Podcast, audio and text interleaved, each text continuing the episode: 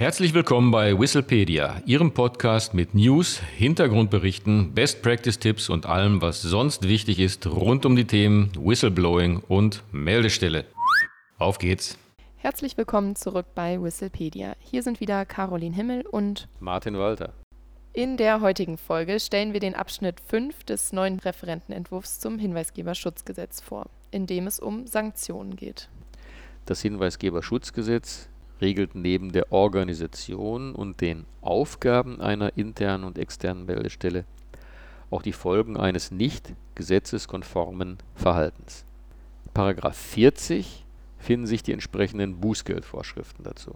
Wesentlich ist, dass es sich hierbei nicht um die Bußgelder handelt, die Unternehmen wegen Gesetzesverstößen im Zusammenhang mit zum Beispiel Korruption, Kartellverstößen oder dergleichen drohen. Das Hinweisgeberschutzgesetz regelt hingegen, wann und in welcher Höhe Bußgelder fällig werden für, jetzt kommt eine Aufzählung, für die wissentliche Offenlegung einer unrichtigen Information, für die Nicht-Einrichtung und das Nicht-Betreiben einer internen Meldestelle, für die Behinderung einer Meldung oder den Versuch einer Behinderung, für eine Repressalie oder den Versuch einer Repressalie gegen hinweisgebende Person und für die vorsätzliche oder fahrlässige Nichtwahrung der Vertraulichkeit. Das sind also fünf Punkte und die wollen wir jetzt noch einmal im Einzelnen durchgehen. Der erste Punkt betrifft also die hinweisgebende Person. Diese handelt ordnungswidrig, wenn sie wissentlich eine unrichtige Information offenlegt. Dies kann mit einer Geldbuße bis zu 20.000 Euro geahndet werden. Wer in gutem Glauben handelt und eine Information offenlegt, die sich erst im Nachhinein als unrichtig herausstellt, handelt hingegen nicht ordnungswidrig. Interessant ist, ähm, was nicht im Gesetz erwähnt ist so gibt es ja keine Bußgeldvorschrift für eine wissentlich unrichtige Information an eine interne oder externe Meldestelle. Die Sanktionierung hierfür ist also Angelegenheit des Unternehmens bzw. der Dienststelle. Also der erste Punkt, da ging es also um Sanktionen gegen die hinweisgebende Person.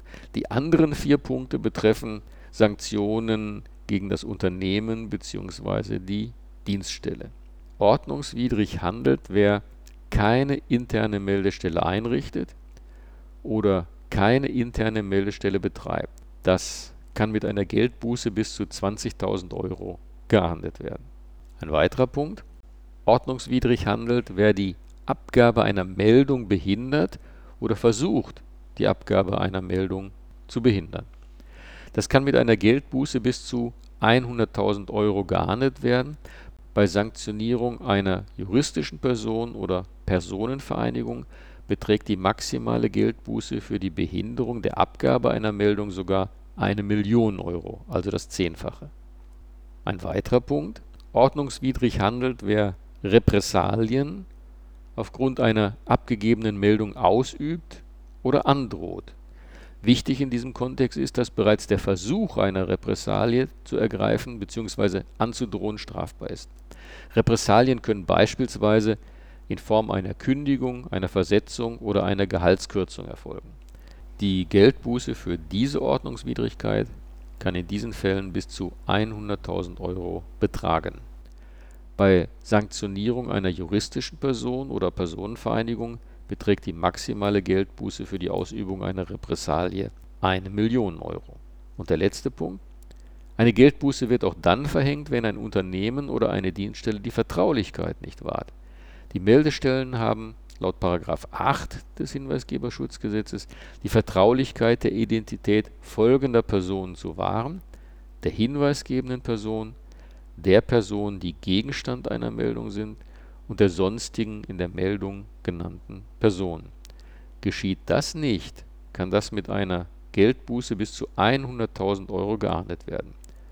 Und erneut, bei Sanktionierung einer juristischen Person oder Personenvereinigung beträgt die maximale Geldbuße für die Nichtwahrung der Vertraulichkeit eine Million Euro.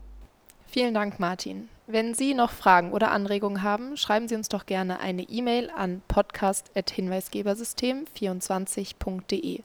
Und wenn Sie sich weiter zum Thema Whistleblowing informieren wollen, besuchen Sie uns auf unserer Website www.hinweisgebersystem24.de.